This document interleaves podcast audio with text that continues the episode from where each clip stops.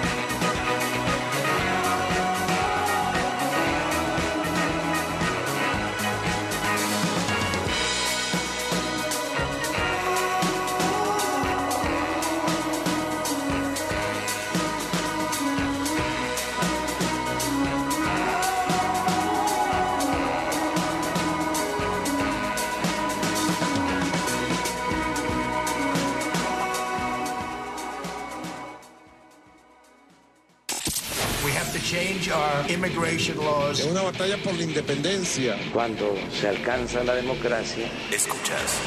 Tener bajo la lupa En este la- estudio se aborda el agua en México se enfrenta a un gran que es robo a la nación. Noticias W con Verónica Méndez.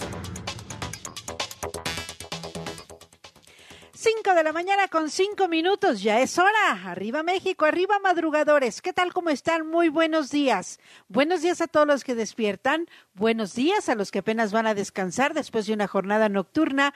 Los que están en casa y los que no pueden quedarse en su casa. Muy buenos días. Los informo, los escucho y los leo. Estamos en vivo y en directo por la señal de W Radio México 96.9 y en arroba W Radio con el hashtag Vero Méndez o con el hashtag Noticias W. Cuéntenos cómo amanecen, cómo despiertan, qué planes tienen. Es lunes, el lunes tiene lo suyo, vámonos para arriba y para adelante.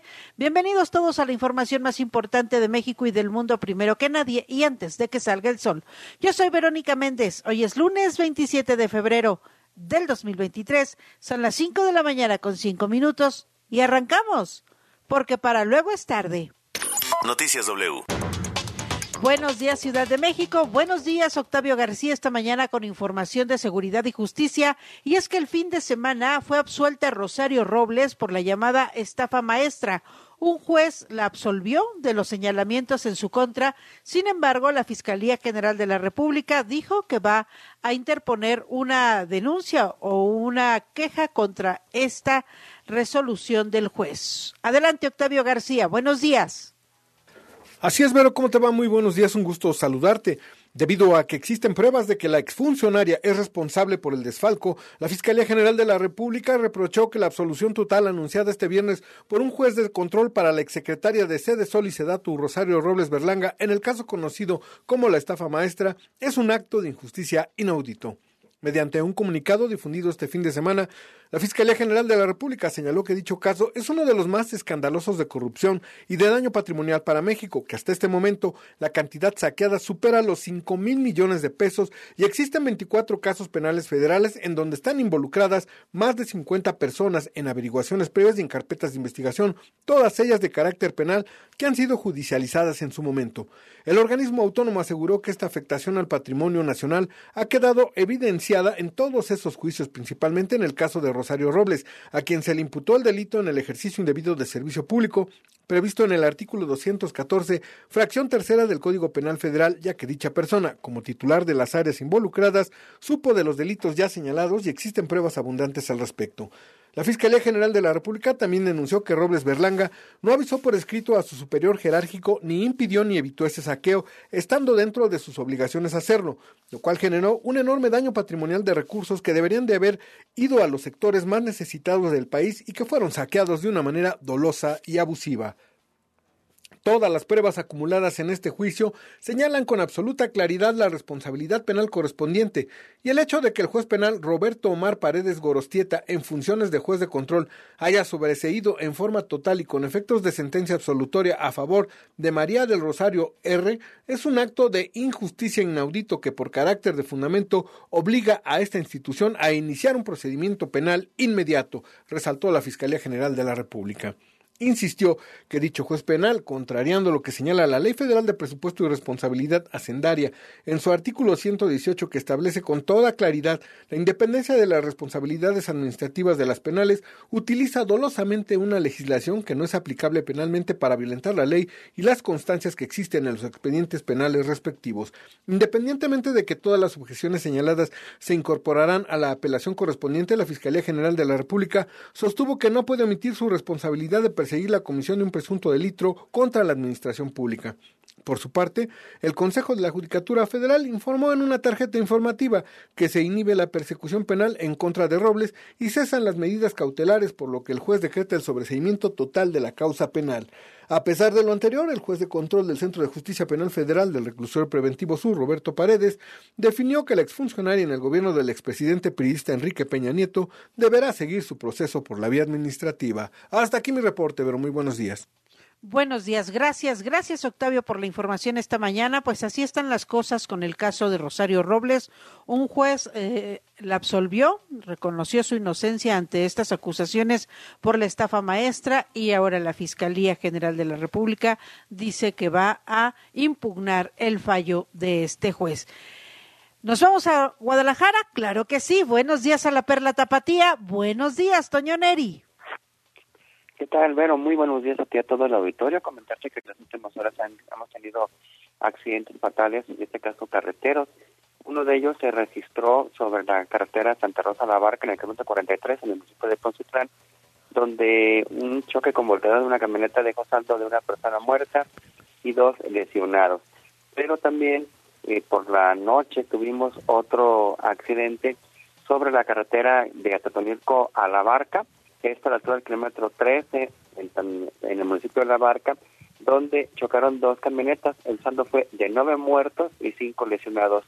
y la delegación de Portezuelo presente al municipio de La Barca. Inclusive tuvieron que acudir los servicios de emergencia para poder rescatar a las víctimas prensadas que chocaron en, pues, de frente prácticamente luego de que uno de esos automotores invadió el carril contrario. Y también, por otra parte, en la cuestión de, de la marcha del INE, aquí en Guadalajara se reunieron 20 mil personas en la Plaza de la Liberación, a un costado de la Catedral Metropolitana y de lo que es el decreto de Gollado, donde eh, pues protestaron en contra del Plan B eh, que, que aprobaron los senadores y que ahora esperan a que en la Suprema Corte de Justicia de la Nación, bueno, pues ponen esta situación, ya que comentaron que será un paso más a la dictadura. Lo que tenemos al momento, Vero, muy buenos días.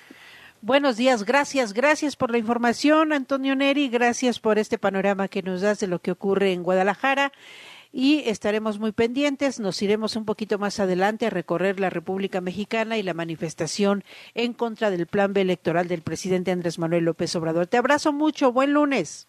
Hasta luego. Noticias W.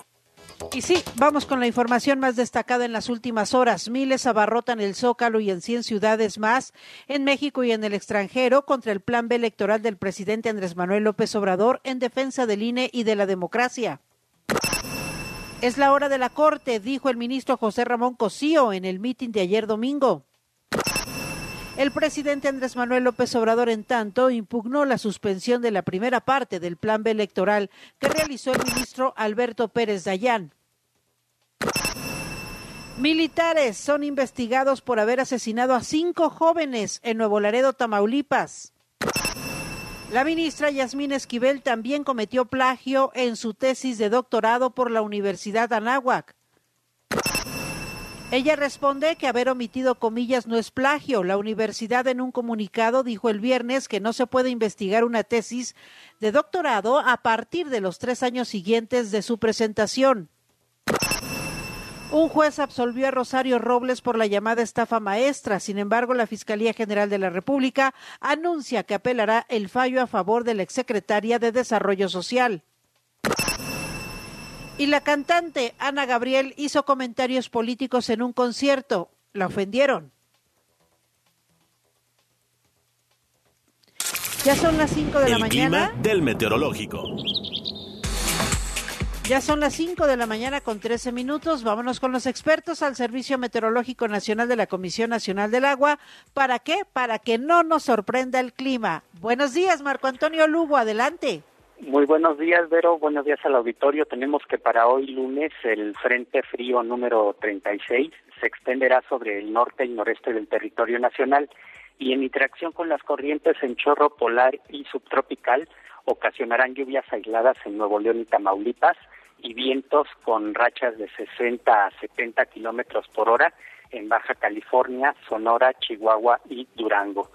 La entrada de aire húmedo del Océano Pacífico producirá lluvias aisladas en Guerrero, Oaxaca y Chiapas, y el ingreso de aire húmedo proveniente del Mar Caribe y Golfo de México generará lluvias aisladas en Quintana Roo, Yucatán, Campeche, Tabasco, Veracruz, Puebla, Tlaxcala, eh, Hidalgo.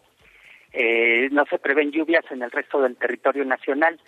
A su vez se mantendrá ambiente vespertino cálido a caluroso en el occidente, centro, sur y sureste de México, así como en entidades de la península de Yucatán, con valores máximos de temperatura comprendidos entre los 35 y 40 grados en zonas de Sinaloa, Nuevo León, San Luis Potosí, Nayarit, Jalisco, Michoacán, Querétaro, Hidalgo, Morelos, Puebla, Guerrero, Oaxaca, Chiapas, Tamaulipas, Campeche, Yucatán y Quintana Roo. De igual forma, para hoy se prevé la aproximación de un nuevo frente frío en el noroeste y norte del país, el cual originará probabilidad de lluvias aisladas en el norte de Baja California, Sonora y Chihuahua. Contrastando a las temperaturas máximas pronosticadas para hoy, al amanecer de este lunes se prevén temperaturas frías, eh, es decir, comprendidas entre 0 y 5 grados con posibles heladas en zonas serranas de Baja California Sur, Sinaloa, Aguascalientes y Michoacán. Temperaturas muy frías de entre 0 y menos 5 grados con helada harán presencia en zonas altas de Sonora y Zacatecas y las temperaturas mínimas gélidas con valores eh, de entre menos 5 y menos 10 grados, también acompañándose de heladas, harán presencia en zonas serranas de Baja California, Chihuahua y Durango. El viento eh, soplará además eh, con rachas de 40 a 60 kilómetros por hora en Sinaloa, Jalisco, Campeche, Yucatán y Quintana Roo, acompañándose a su vez de tolvaneras para Baja California Sur, Coahuila, Nuevo León, Zacatecas, Aguascalientes y San Luis Potosí. Eh, otras áreas de viento de componente sur también con rachas de 40 a 60 kilómetros por hora, tendrán lugar en Oaxaca, Tamaulipas, Veracruz y Tabasco. Y para el Valle de México, el día de hoy pronosticamos cielo parcialmente nublado durante la mañana, con un aumento de nublados por la tarde y probabilidad de lluvias aisladas en el Estado de México. No prevemos lluvias para la Ciudad de México. El ambiente se tornará eh, matutino fresco y frío a muy frío en zonas altas por la tarde eh, el ambiente será templado a cálido. El viento soplará de componente sur de 10 a 25 kilómetros por hora, con rachas que podrían alcanzar hasta los 35 kilómetros por hora. Para la Ciudad de México hoy pronosticamos temperatura máxima de 26 a 28 grados, con mínimas eh, registradas actualmente entre los 11 y 13 grados. Y para la capital del Estado de México la máxima alcanzará entre los 22 y 24 grados, con mínimas que tienen lugar actualmente entre los 3 y 5 grados Celsius. Estas son, Vero, las condiciones más representativas que reportamos desde el Servicio Meteorológico Nacional de Conagua. Muy surtidito, como en botica, Marco Antonio Lugo. Así es. Sí, Vero. Pues es al estado del tiempo, ya estamos en, la situación de eh, temporadas de finales de temporadas de invernal y principios de temporada cálida. Gracias, un fuerte abrazo, que tengas buen inicio de semana, Marco Antonio Lugo, desde el Servicio Meteorológico Nacional de la Comisión Nacional del Agua. Igualmente para todos, buen día. La información al momento. Llenaron el zócalo, llenaron el zócalo, multitudes y multitudes, cientos de miles acudieron a defender la democracia, a defender el Instituto Nacional Electoral, en contra del plan B del presidente Andrés Manuel López Obrador hicieron un llamado a la Corte a que no se doble y a que no permita que pase el plan B electoral que pretende desaparecer al INE. Evangelina Hernández en la primera línea informativa. Adelante. ¿Qué tal, Vero? Muy buenos días. José Ramón Cosío, exministro de la Suprema Corte de Justicia de la Nación, confió ayer en que el Pleno de este órgano declare la inconstitucionalidad de las reformas electorales impulsadas por el presidente López Obrador. Vero José Ramón Cosío fue uno de los dos oradores en la concentración en defensa del INE y de la democracia. Y en el templete que fue colocado en la contraesquina del edificio que alberga a la Suprema Corte, dijo lo siguiente. Queremos decirles a los señores y a las señoras ministras, teniendo frente a nuestros ojos el edificio en el que laboran, que confiamos en ellos en su talante democrático y en su capacidad de comprender la gravedad de las decisiones que tomarán para preservar la vida democrática del país. El exministro dijo que sabe de las presiones a las que están siendo sometidos todos y cada uno de los ministros en este momento por parte de aquellos que quieren destruir el sistema electoral mexicano. Queremos decirles que sabemos de las dificultades que su trabajo implica, de las presiones a que están siendo sometidos porque, por quienes quieren apropiarse del sistema electoral mexicano. Aseguró que frente a la posibilidad de que los ministros invaliden el llamado Plan B electoral, es que se han incrementado las críticas y las ofensas en contra de todos los miembros de la Corte por parte del presidente y de sus seguidores. Y es que, Vero, como tú recordarás, les han dicho hipócritas y corruptos. Vamos a escuchar de nuevo al orador. El presidente ha dicho que los ministros serán hipócritas si declaran la invalidez de sus reformas legales. Los ministros serían hipócritas si ocultan sus argumentos, si se apartan de sus precedentes o si distorsionan las votaciones en las que participen.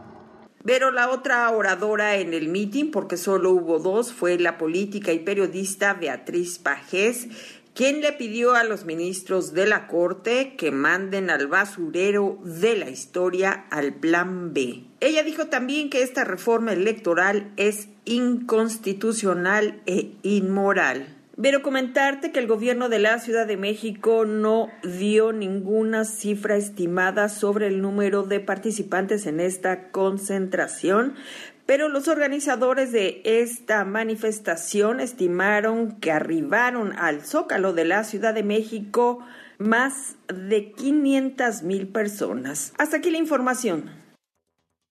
Evangelina Hernández, Rocío Jardines, adelante. Vero, muy buenos días. Por segunda ocasión, las banderas blancas y rosas ondearon junto a las de México en el zócalo de la ciudad como símbolo de la defensa de diversos ciudadanos que afirmaron mantendrán al Instituto Nacional Electoral ante el Plan B avalado por el Congreso. Aunque la cita fue en la plancha de la Constitución, la Avenida Juárez y calles aledañas de la capital se llenaron de manifestantes que portaron playeras y banderines con el mensaje Mi voto no se toca y el INE no se toca. Los participantes también optaron por cartulinas y mantas con frases como el INE es de todos, no a la dictadura electoral, AMLO, aquí está tu consulta y otras. Hombres y mujeres de la tercera edad llamaron al presidente Andrés Manuel López Obrador mantener el respeto por las instituciones del país. De la zona de Aragón, mi nombre es Andrés. Yo estuve aquí cuando la manifestación de, en el Zócalo de los estudiantes y ahora vengo como ciudadano. Hay que defender todas las instituciones que se han creado. Ojalá y se dé cuenta que él en su movimiento, nosotros también nuestro movimiento. Véame usted, tenemos el mismo color de piel. ¿Usted cree que soy racista? Habré educado a mis hijos, me hizo clasista.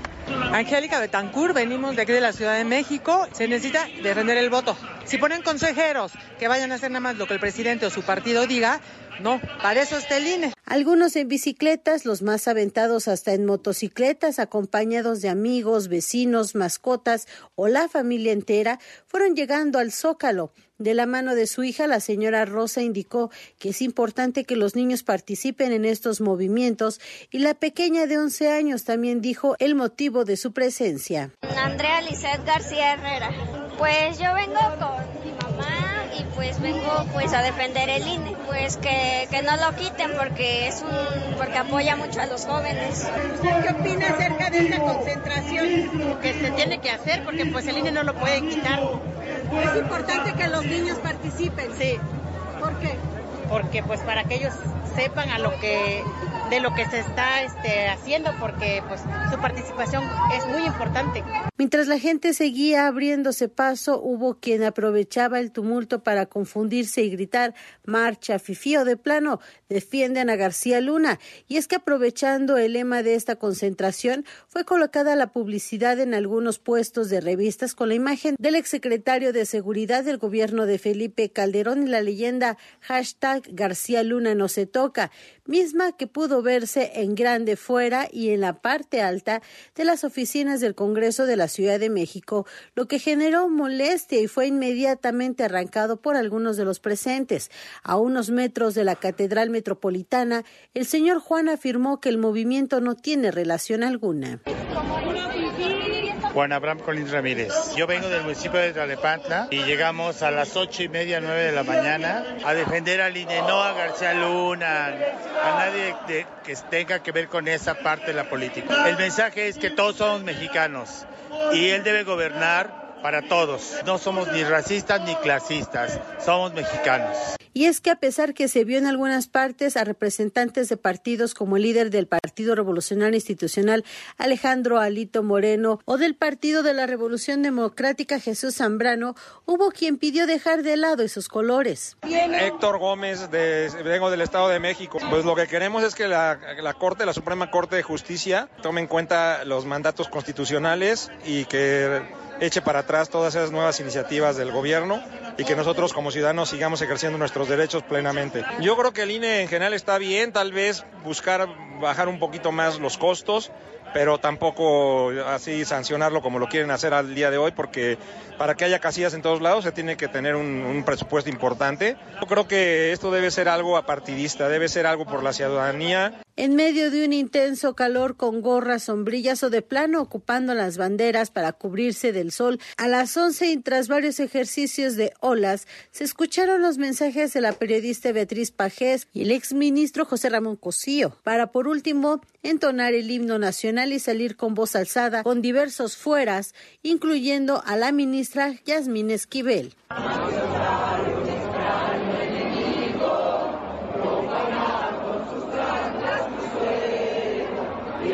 Por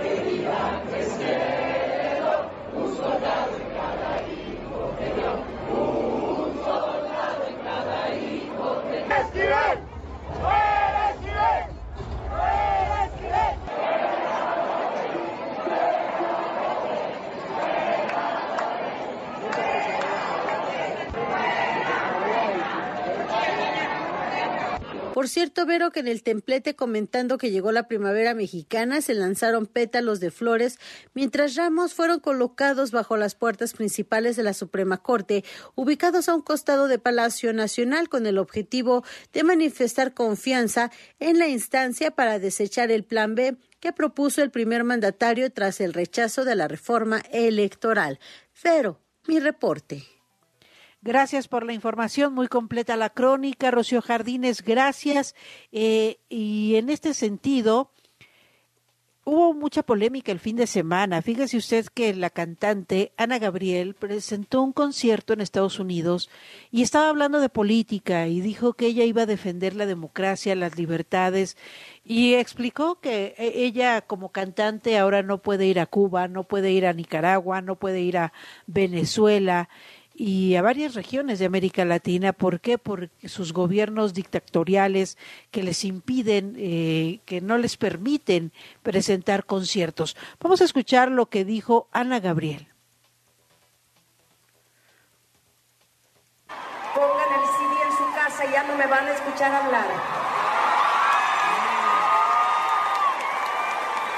Nunca tomo esta actitud, nunca la tomo cuando de verdad están de esta manera, cuando yo estoy hablando de una defensa de nuestras naciones que necesitan la libertad total. Y no soy política, soy una cantante, pero una cantante que entiende el dolor de cada nación. Por eso no he vuelto a Venezuela, por eso no he podido ir a Cuba, por eso no he podido ir a Nicaragua. Por eso vengo a los Estados Unidos, porque aquí es donde junto a muchas nacionalidades. Y ustedes me disculparán si yo ya me volví un poco fuerte. Voy a pedir un minuto, un minuto para poderme calmar. Pero quiero que entiendan que yo voy a defender siempre a Latinoamérica.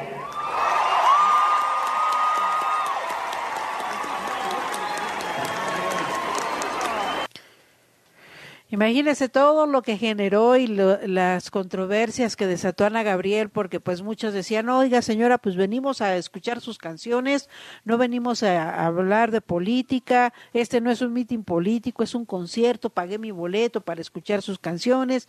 Y después Ana Gabriel ofreció una disculpa, reconoció y dijo, bueno, pues eh, tienen razón, no, ya sé que ustedes no no vienen a escuchar mis pensamientos ni mis ideas políticas, ustedes vienen a escuchar mis canciones y quien se sintió ofendido, pues les ofrezco una disculpa, dijo Ana Gabriel a través de un comunicado. Hoy a las 10 de la mañana, las y los consejeros del Instituto Nacional Electoral están convocados a la sesión ordinaria de Consejo General. Es la primer sesión después de la aprobación del Plan B. Eh, que sigue a la espera de que el presidente Andrés Manuel López Obrador ordene su publicación en el Diario Oficial de la Federación para que entre en vigor. La segunda parte, porque la primera parte ya fue publicada, la primera parte del Plan B incluye dos leyes que tienen que ver con la propaganda y la publicidad en los procesos electorales. Ese, esa primera parte de dos leyes ya fue impugnado y ya fue suspendido por el ministro Alberto Pérez Dayán. Ahora se está esperando que se publique eh, eh, la segunda parte, estas cuatro leyes que definitivamente constituyen el tiro de gracia para el Instituto Nacional Electoral. Una vez que se publique vendrán las impugnaciones, pero hoy va a ser muy interesante estar atentos a la sesión del Consejo General del INE en virtud de que va a ser la primera reunión después de la aprobación del Plan B que sigue la espera de que el presidente López Obrador ordene su publicación en el Diario Oficial de la Federación. Por su parte, Edmundo Jacobo, el secretario general del INE, alista amparos para suspender los efectos de la reforma que implica su cese inmediato. ¿eh? Lo primero que van a mover, al primero que van a mover, va a ser al secretario general, a Edmundo Jacobo. Una vez que entre en vigor el plan B, la segunda parte del plan B electoral, a él lo estarían removiendo. Además de que el propio Consejo General podría interponer una impugnación, pues de acuerdo con el artículo 41 constitucional, el secretario ejecutivo es nombrado por dos terceras partes del Consejo General y solo puede ser destituido por faltas graves. Eh, evidentemente que el plan B electoral del presidente Andrés Manuel López Obrador tiene muchas violaciones, muchas violaciones a la Constitución, tiene muchas inconstitucionalidades que de hecho el mismo Ricardo Monreal las enumeró una por una, las 21 inconstitucionalidades que bueno, él como jurista eh, mm, presentó desde el año pasado donde eh, se revelan todas estas eh, violaciones a la Carta Magna con el plan B electoral del presidente López Obrador. Vamos a hacer un recorrido muy rápido por diferentes estados de la República Mexicana en esta concentración en defensa de la democracia, del INE y del voto. Nos vamos a Acapulco con Laura Sánchez. Adelante. Vero, me da gusto saludarte. Te quiero comentar que un numeroso grupo de ciudadanos se reunieron a las 11 de la mañana en la costera Miguel Alemán del puerto de Acapulco con parcartas y con gritos señalaban INE aguanta, el pueblo se levanta, mi voto no se toca, a eso vine a defender al INE. En esta marcha ciudadanos también participaron eh, políticos del PRI, PAN, PRD, Movimiento Ciudadano y del Verde Ecologista. Se calcula que fueron alrededor de 3.000 las personas que realizaron las eh, manifestaciones pacíficas, pero exigiendo a las autoridades competentes respetar la, la decisión del pueblo. En Chilpacingo y en Cihuatanejo también se realizaron marchas contra el plan B del presidente Andrés Manuel López Obrador y que fue aprobada por el Senado en defensa del Instituto Nacional Electoral. Ahí también se reunieron ciudadanos de estos municipios y políticos de varios partidos políticos, menos de Morena y del Partido del Trabajo. También gritaron necesitáramos démosle todas las armas al INE para que defiendan nuestra democracia y mi voto no se toca durante todo el recorrido que duró alrededor de dos horas. En las tres marchas también se unieron trabajadores del INE en Guerrero, acusaron al presidente de México de querer desmantelar y desaparecer una institución que por casi 30 años ha garantizado el sistema democrático del país. Señalaron que en Acapulco y en todo Guerrero se defenderá al INE porque es una institución que garantiza el sistema democrático que se tiene para elegir libremente a los gobernantes. El delegado del INE en Guerrero, Donaciano Muñoz Loyola, dijo que de aprobarse el plan B del presidente López Obrador provocaría el despido del 85% del personal que integran las juntas distritales en la entidad. Desde Guerrero, Laura Sánchez. Gracias, Laura. En Aguascalientes, Lucero Álvarez.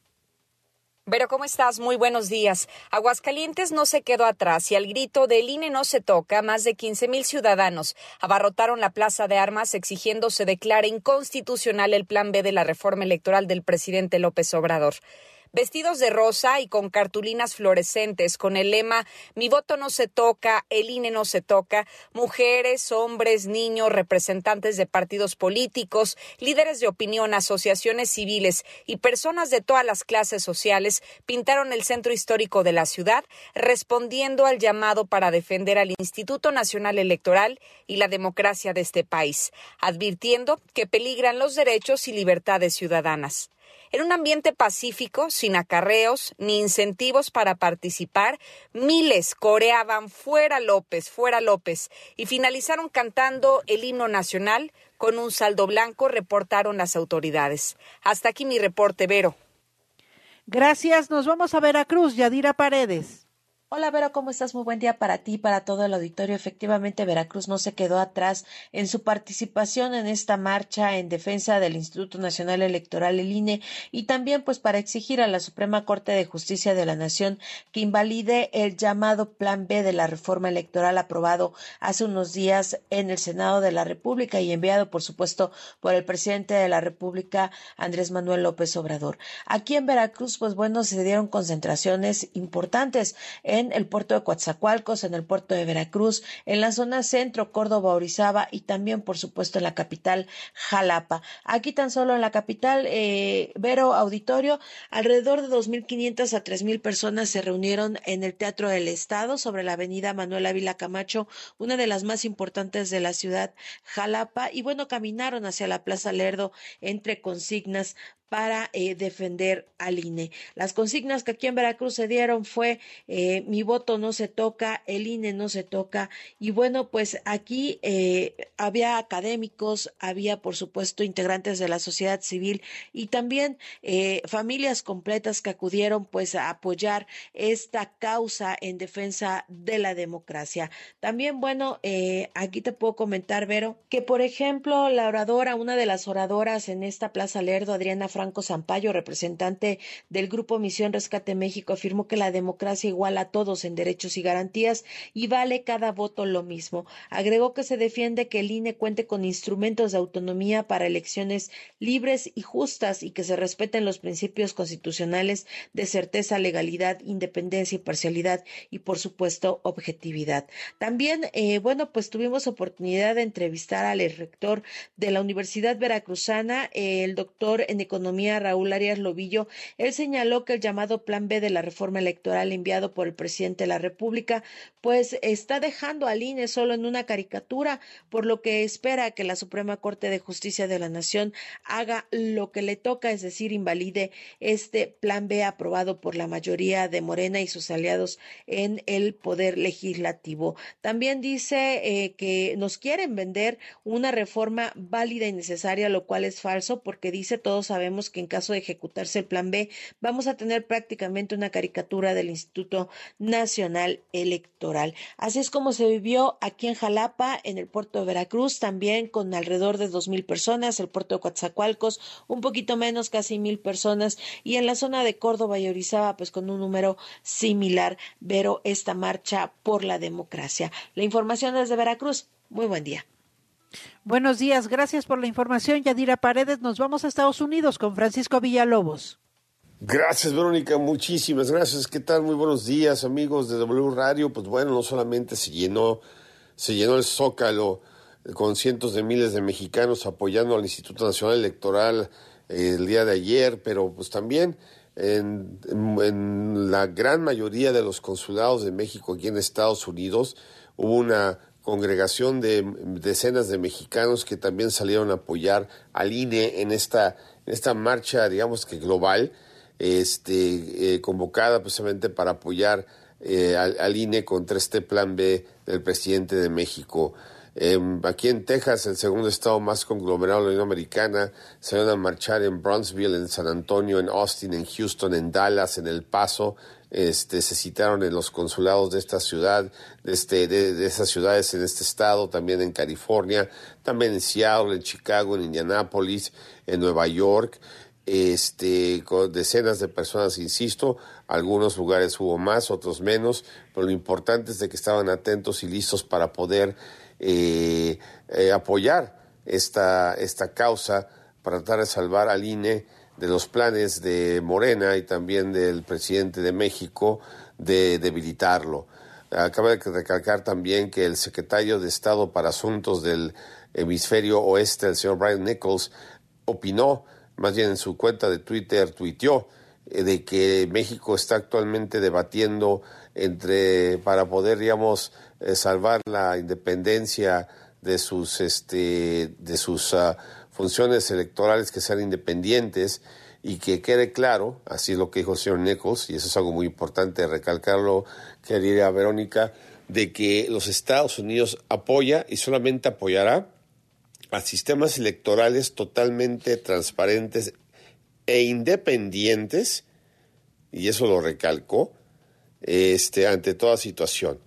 Entonces, o sea, yo creo que ella reafirma la postura del gobierno de los Estados Unidos, siendo este el encargado para asuntos del hemisferio oeste, y, y, si eso lo sumas a la histórica congregación cubo en el, en el Zócalo y también diferentes zócalos del país, y también en los consulados de México aquí en Estados Unidos y alrededor del mundo, eh, es algo que en serio sí este, llama mucho la atención y, quizás puede inclinar el debate a favor del INE y eso veremos qué es lo que decide o no la Suprema Corte de Justicia allá en la República Mexicana sobre este plan B de Morena.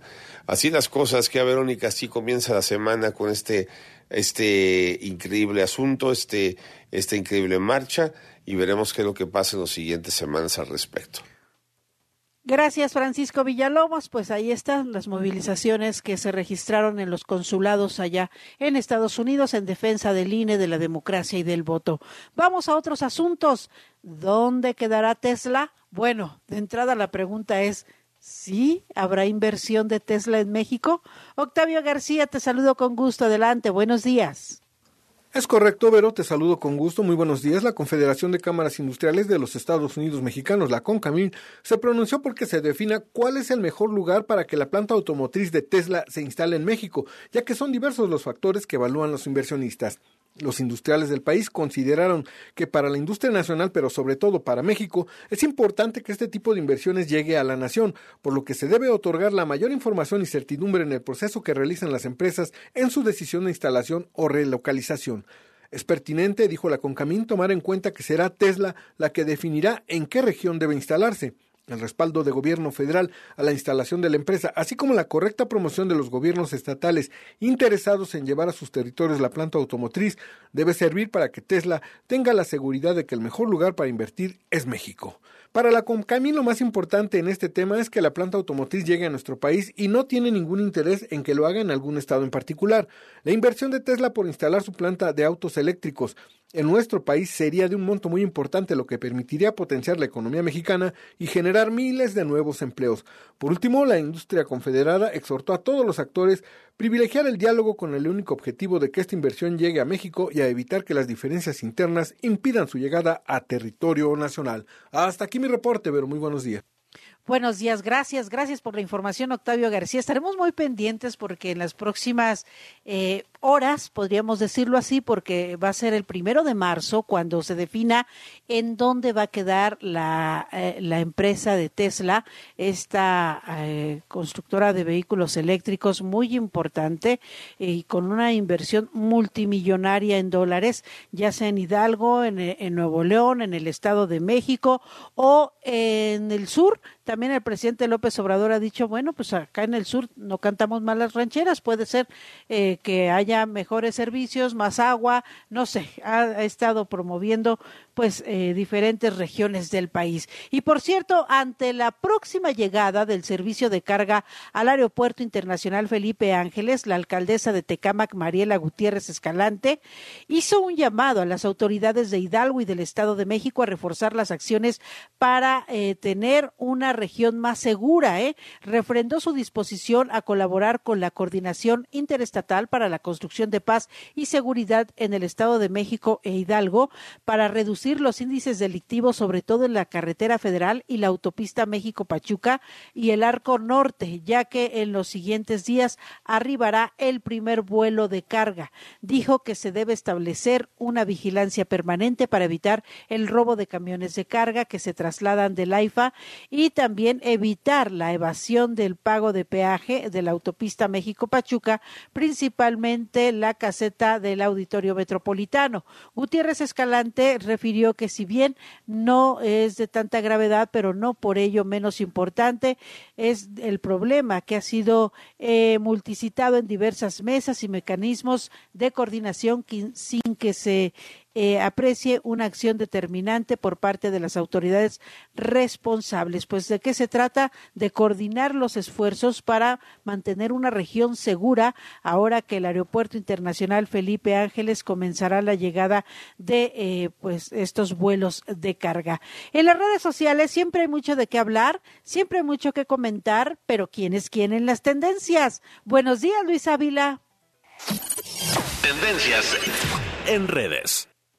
Mi querida Vero Méndez, me da muchísimo gusto saludarte iniciando la semana, casi terminando el mes. Eh, ¿De qué se habló el fin de semana? Por supuesto, sin lugar a dudas, la marcha. La marcha de ayer ha sido, pues yo creo que el tema que eh, más se ha comentado en las redes, eh, entre, eh, sobre todo, bueno, pues gente que apoya, ¿no? Gente que buscó este movimiento. También, por supuesto, hay gente que está en contra de lo que sucedió el fin de semana, que si hubo pancartas a favor de General García Luna, que si la gente quitó eh, algunos, eh, digamos, eh, como unas pancartas que había ahí pegadas en, una, en un puesto de periódicos que decían culpable a General García Luna, luego una reportada de Milenio grabó y luego justificó las cosas, ¿no? Porque decían, mucha gente que está en contra de la marcha, que está en contra de este movimiento, decía, bueno, pues vaya, van a defender a General García Luna, ¿no? Como decía el presidente, General García Luna no se toca, como estuvo diciendo varios días, ¿no?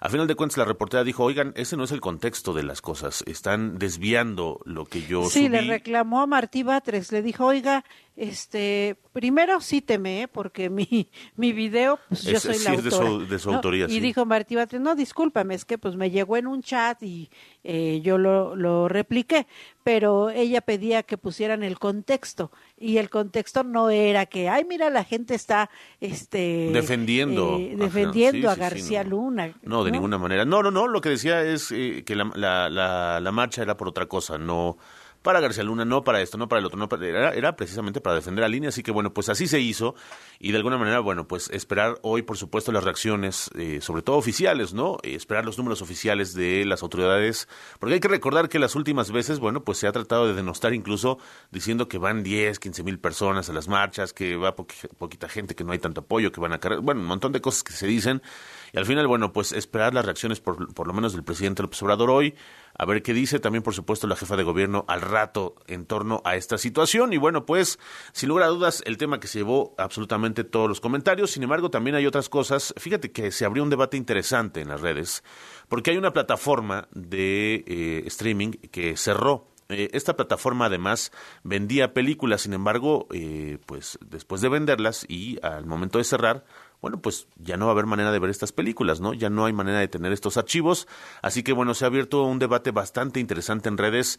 Si uno al comprar un archivo, una película en este caso, es dueño de esta obra, digamos, porque si tú comprabas un disco, un DVD, un Blu-ray, pues eras dueño de la película. ¿Cuántas películas no he comprado yo para mis Sí, claro. infinidad claro. de películas. ahora la diferencia es que son digitales. los chicos, sí. sí, ahora la diferencia es que son digitales, ¿no? Tienes un archivo que regularmente está en la red, regularmente está en un servidor y bueno, pues tú lo, lo ves de ahí, mediante esta plataforma, se conecta con el servidor y te presenta el contenido.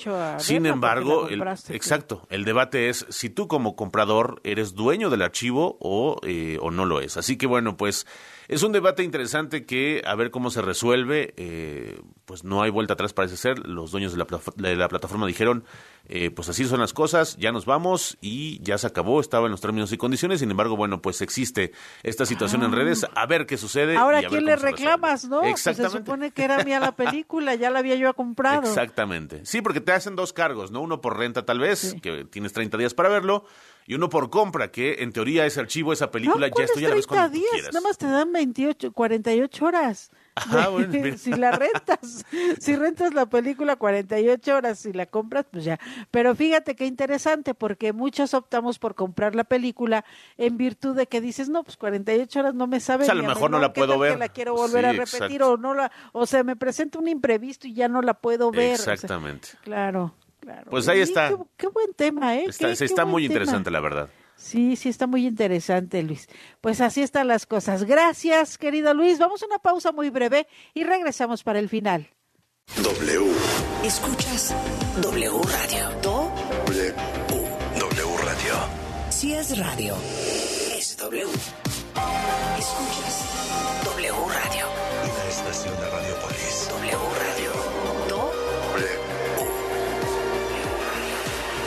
Si es radio. es W. Todo listo para el Festival Vive Latino. que cumple 25 años. Únete a la celebración este 18 y 19 de marzo.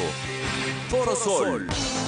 Kinky, Red Hot Chili Peppers, Café Tacuba, The Black Crowes, Plastilina Mosh, UB40, Pesado y muchos más.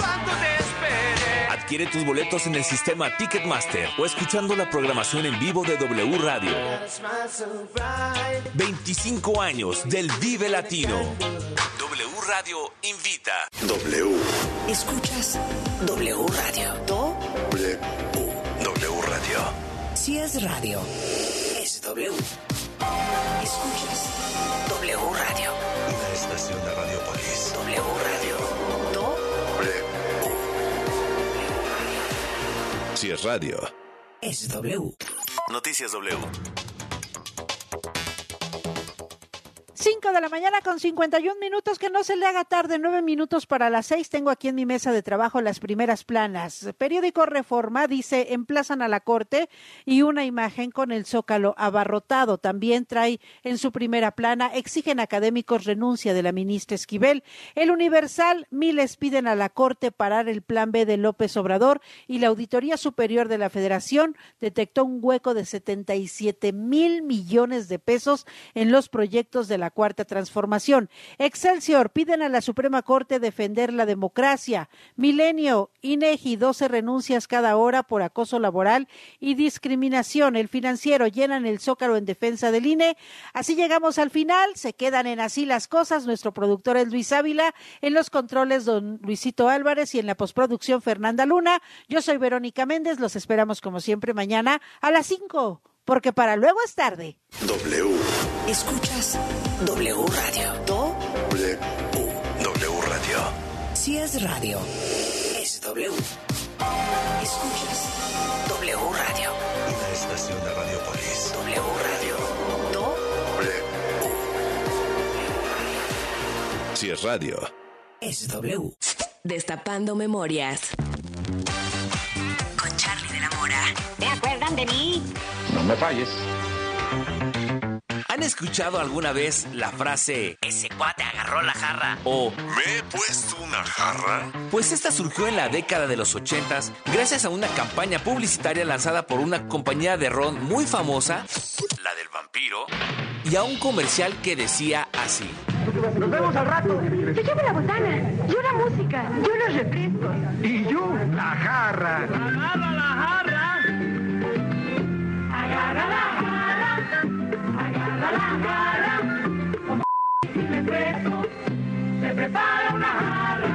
Con y refresco. Se prepara una jarra. Agarra la jarra, agarra la jarra. ¿Tú de qué te acuerdas? Yo soy 2XL. Hashtag Destapando memorias. Recuérdame. Si es radio, es W. El cariño y amor de un animal es incomparable. Solo nos resta devolvérselos con los mejores cuidados y la mayor responsabilidad. Mascotas W por W Radio. Tus vecinos están hartos de escuchar que tu perro no para de ladrar y la convivencia está en riesgo. ¿No quieres ni pensar qué pasaría si te obligan a separarte de él? No te preocupes, hay varias soluciones.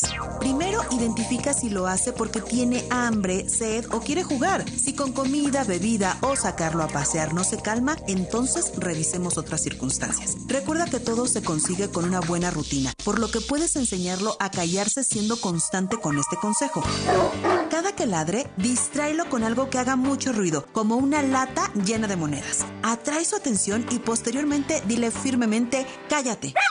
Si lo hace, dale un premio. Evita los gritos porque entonces se pone ansioso y ladra más y se vuelve un cuento de nunca acabar. Si sus ladridos ocurren cuando no estás en casa, puedes dejar la radio prendida para que la música y las voces humanas le resulten familiares. Dale juguetes que lo mantenga ocupado y que lo cansen y déjale una vieja prenda de ropa sin lavar con tu olor o el de los integrantes de la familia. Cuando regreses, hazle caso. Juega un rato con él pues te extrañó bastante. Verás que poco a poco estará más tranquilo y si de plano hay algo más grave, consúltalo con un experto. En primer lugar, con tu veterinario de confianza, quien seguramente sabrá qué lo trae tan inquieto. Porque merecen los mejores cuidados y la mayor responsabilidad. Mascotas W. En W Radio. Peatones y automovilistas, transporte público, bicicletas y motocicletas, por aire, tierra o mar. ¿Cómo nos movemos hoy en día? Movilidad W por W Radio. Hola, soy el profe Elías de Movilidad W y desde el 2020 en la Ciudad de México tenemos la tarjeta de movilidad integrada. Consiste en un solo plástico que funciona para pagar los diferentes tipos de transporte público de la zona conurbada. Esto es metro, metrobús, tren ligero, red de transporte de pasajeros o RTP, corredor cero emisiones, ecobici, cablebús y mexibus.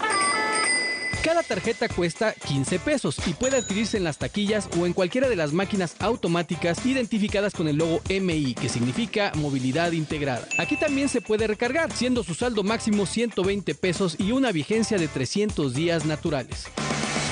A pesar de que cuenta con diferentes filtros de seguridad, cuando comenzó el programa se encontraron tarjetas clonadas, por lo cual es importante solo adquirirlas en los módulos de transporte que ya hemos comentado. Las tarjetas multimodales para el transporte han estado en tendencia en otros lugares del mundo, facilitando traer un solo plástico en la bolsa o cartera y agilizando el acceso al transporte al evitar el uso de efectivo y la entrega de cambio.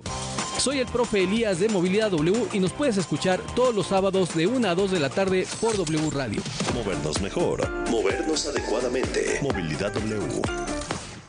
La información que generamos minuto a minuto al aire en W Radio. Se complementa y expande en nuestro sitio oficial. Entra a wradio.com.mx para consultar los titulares más trascendentes del día. Nuestra parrilla de programación. Los podcasts extraídos de todos nuestros espacios. Las mejores promociones y, por supuesto, nuestra programación en vivo y en directo. Sin, interrupciones. wradio.com.mx. Si es digital. Es W.